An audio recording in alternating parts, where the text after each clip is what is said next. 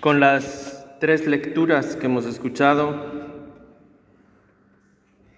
tenemos un programa de vida, un poco difícil de, cumplir, pero no imposible. Ah, de todas formas, las tres nos hablan del tiempo y las tres nos hablan de lo que podríamos hacer o no como seres humanos y como creyentes. En aquellos tiempos, cuando Moisés y el Éxodo nos traía hace un momento los mandamientos, le decían a la gente lo que no debía hacer. No harás esto, no harás esto, no pero no nos decía lo que podíamos hacer. Por eliminación sabíamos más o menos lo que podíamos hacer o sabía el pueblo hebreo. En el Evangelio que acabamos de escuchar, el último, hay un diálogo entre Jesús y algunas personas que le preguntan, maestro, ¿qué es lo que hay que hacer para llegar al cielo? Y Jesús da respuestas concretas. No me voy a detener en eso. Hoy voy a detenerme en la carta a los Efesios que hemos escuchado. Y voy a hablar del tiempo. Somos esclavos del tiempo en nuestra sociedad actual.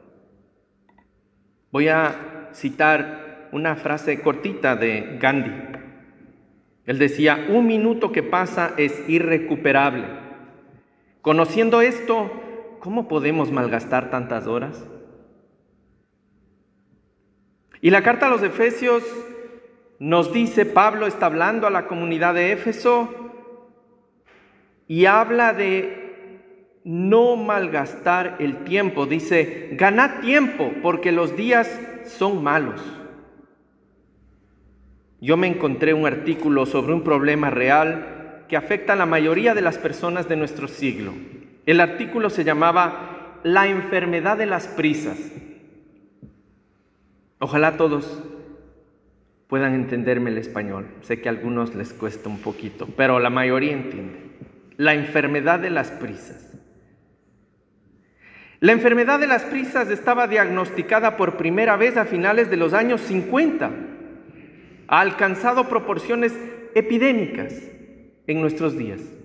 Así que pensé, será un buen tema para este domingo en la iglesia alemana.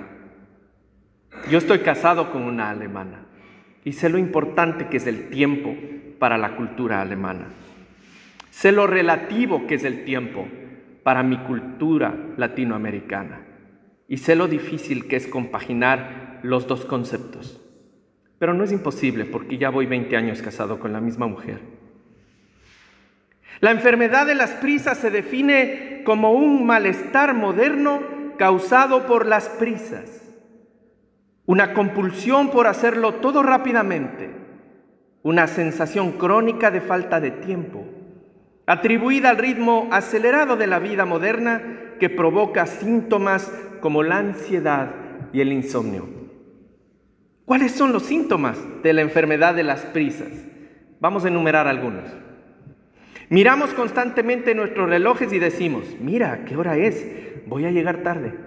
¿Les suena conocido? Odiamos esperar. En la oficina de correos suspiramos cuando un cliente se adelanta a nosotros y nos parece una eternidad. Odiamos esperar en los semáforos o en las luces de tránsito. Cuando nos acercamos a la luz roja, miramos para ver qué tipo de vehículo está ya parado. Si hay un camión o un coche de aspecto antiguo en un carril, nos metemos en el otro porque queremos salir rápido. En el supermercado, si podemos elegir entre dos colas de salida, anotamos el número de personas que hay en cada una y multiplicamos el número de cosas que hay en el carrito. Si sigue de pie esperando a ser atendido y la gente de la otra fila empieza a caminar antes que usted, usted se molesta. La prueba del mal de las prisas se ve en un avión. En cuanto se apaga la señal del cinturón de seguridad, la gente se pone de pie, coge su equipaje de mano y se agolpa en el pasillo. Todo el tiempo sabiendo perfectamente que pasarán más de 10 minutos antes de que empiecen a moverse hacia la salida. Lo hacemos todos. Lo interesante de la enfermedad de las prisas es que los que no saben que la tienen piensan que otras personas que no han contraído esa enfermedad son perezosas, ociosas, vagas. Para el reloj un poco. La enfermedad de las prisas puede dañar tu vida. La enfermedad de las prisas, como toda una serie de comportamientos que delatan nuestra desesperada necesidad de ahorrar tiempo, puede dañar nuestra familia, puede afectar nuestro trabajo. ¿Cuántos de nosotros pulsamos repetidamente el botón de cierre de la puerta de los ascensores y el ascensor no cierra? ¿Cuántos de nosotros nos negamos a permitir que un coche se mueva delante de nosotros en un carril porque pensamos que eso va a hacer que lleguemos a tiempo a la oficina. Las editoriales han hecho su agosto con los libros como, miren estos títulos, ¿Cómo tener un día de 48 horas? Y se venden mucho esos libros. Cuentos de un minuto para dormir. Los padres y madres compran para que sus hijos se duerman rápido y poder hacer las cosas de la casa. Me encontré con un poema, es de autor desconocido. Vamos a tratar de escuchar lo que dice el escritor. Se titula A mi hijo adulto. Mis manos estaban ocupadas durante todo el día. No tuve mucho tiempo para jugar. Los pequeños juegos que me pedías, no tenía mucho tiempo para ti. Lavaba tu ropa, cosía, cocinaba, pero cuando traías tus libros de dibujos y me pedías que por favor compartiera tu diversión, te decía, un poco más tarde, hijo, estoy ocupado. Te arroparía salvo por la noche y escucharías tus oraciones, apagaría la luz y luego iría de puntillas a la puerta. Ojalá me hubiera quedado un minuto más contigo, hijo mío, porque la vida es corta, los años se precipitan un niño pequeño crece tan rápido, ya no está a tu lado. Sus preciosos secretos para confiar ya no suenan. Los libros de imágenes se guardan, ya no hay juegos para jugar, nadie ensucia los muebles, no hay beso para las buenas noches ni oraciones para escuchar. Todo eso pertenece al pasado porque te has ido. Mis manos antes ocupadas ahora están quietas. Los días son largos y difíciles de llenar. Desearía poder volver atrás y hacer las pequeñas cosas que me pediste, hijo. Estoy seguro de que podemos identificarnos con el pesar de esta madre de alguna manera. Hemos estado demasiado ocupados, demasiado preocupados para aprovechar al máximo las oportunidades que se nos han presentado, ya sean esos preciosos momentos con los hijos, el tiempo perdido en la escuela, oportunidades perdidas para pasar con las personas que amamos o demasiado ocupados para tomar un momento y marcar la diferencia de la vida de alguien o de nosotros mismos. ¿Cómo vuela el tiempo? decimos. El tiempo no vuela realmente, hermanas y hermanos. El reloj avanza a la misma velocidad cada día, todos los días. Los días de la semana, los años pasan a la misma velocidad que lo han hecho desde la noche de los tiempos. Y seguimos culpando al tiempo de nuestra necesidad de ir deprisa. La culpa no es del tiempo en sí, la tenemos nosotros. Dios nos da todo el tiempo que necesitamos para hacer todo lo que es importante. El tiempo es un regalo de Dios. Él nos da el tiempo para disfrutar. Dios nos da tiempo para trabajar, para adorar, para rezar, para pasar con nuestras familias, para servir y ayudar a los demás, para dar testimonio de Jesús a los demás antes de que el tiempo se agote. Pero estamos ocupados trabajando. Estamos ocupados perdiendo el tiempo. Dios no se equivocó en la creación al hacer todo como hemos escuchado en la primera lectura.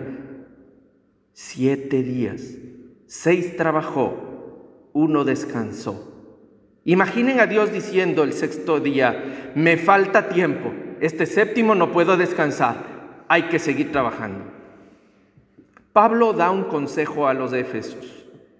Sabe bien que hay muchas atracciones y personas en el mundo que tomarán el control de nuestras vidas y nos llevarán a utilizar mal el tiempo que Dios nos ha dado.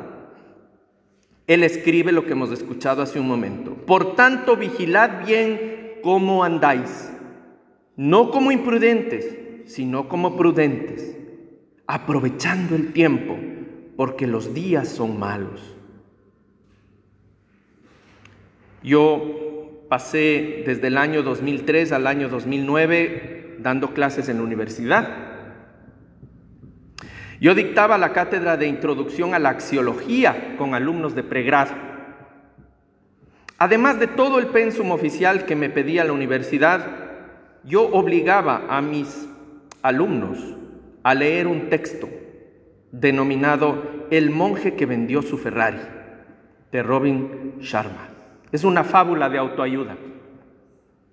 La trama principal del libro gira en torno a la vida de un joven abogado exitoso que en el clímax de su carrera profesional, una mañana en la corte mientras litigaba un caso importante, se desploma en el piso debido a un infarto.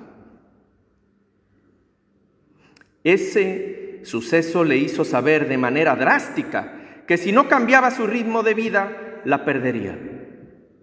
El hombre dejó los tribunales, vendió su hermoso Ferrari rojo que tanto amaba y se convirtió en un monje para tratar de recuperar el tiempo perdido. Lo curioso de la anécdota es que muchas decenas de mis estudiantes durante esos años me confesaron que el libro les había cambiado la vida y la perspectiva de ver las cosas y que querían empezar de nuevo. Pero yo, que era quien motivaba la reflexión, no entendió su propio mensaje hasta ocho años después, cuando al salir de la defensa de mi tercera maestría, me desplomaba en el suelo de la habitación del hotel también debido a un paro respiratorio. Hermanos, no debemos presumir que tenemos un mañana para hacer el bien y que podemos hacer las cosas cuando queramos. Hagamos lo que debemos ahora.